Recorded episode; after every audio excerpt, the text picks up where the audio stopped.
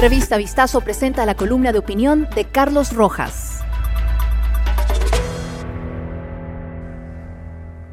¿Habrá algún cambio en el Partido Social Cristiano? Es verdad, creo rompió con el PSC de la peor manera, a última hora y sin un diálogo sereno con Jaime Nebot.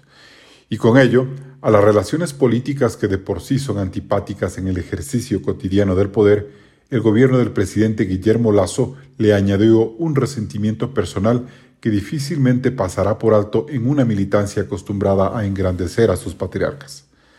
Es cierto también que al PSC en los últimos meses le ha costado levantar su imagen luego de que varios sectores del país miraran desencantados su acercamiento con el correísmo que evocaba un acuerdo de gobernabilidad repleto de suspicacias. Nevot dijo entonces que el prurito por los diálogos UNES-PS se creó solo se despertaba en ese círculo rojo, ávido de leer y procesar la política, pero que para la gran mayoría de la sociedad las urgencias eran otras. Bueno, Lazo tiene hoy el 74% de aprobación según datos y mientras conserve buena parte de ese capital, el social cristianismo seguirá acusando el desgaste.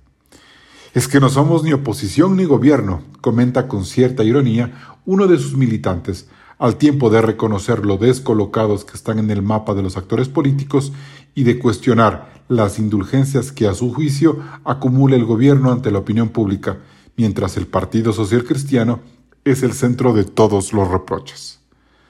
De lo que los socialcristianos prefieren no hablar es que la ruptura con Lazo el 14 de mayo significó el fracaso de una estrategia legislativa que por años, desde su relación con el entonces presidente Durán Ballén, les dotó de influencia y gran capacidad de bloqueo a los gobiernos en ruinas.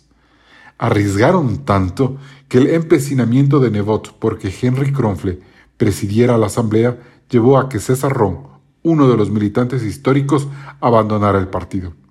Lo propio ocurrió con Pascual del Chopo, el eterno presidente de la lista 6, por fuera de su novatada diplomática, escogió a Lazo demostrando que ya no estaba para más intransigencias.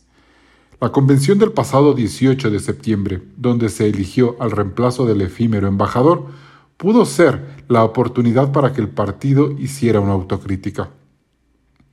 Más de 20 años en los que al PSC dejó de interesarle el funcionamiento del Estado central. Su retórica se volvió confusa.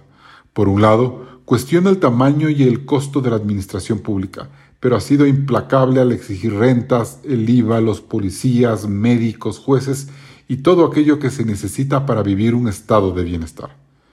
Su permanente respuesta de que los gobiernos no administran con eficiencia se agotó como concepto porque no habrá pirueta financiera que permita recortar 4.812 millones de dólares de déficit fiscal sin despedir precisamente a ese personal de salud, seguridad o maestros, o sin eliminar los subsidios que tanto deleitan a nuestra clase política. Pero en lugar de escoger a un dirigente joven, el PSC optó por Alfredo Serrano, de larguísima militancia y corresponsabilidad.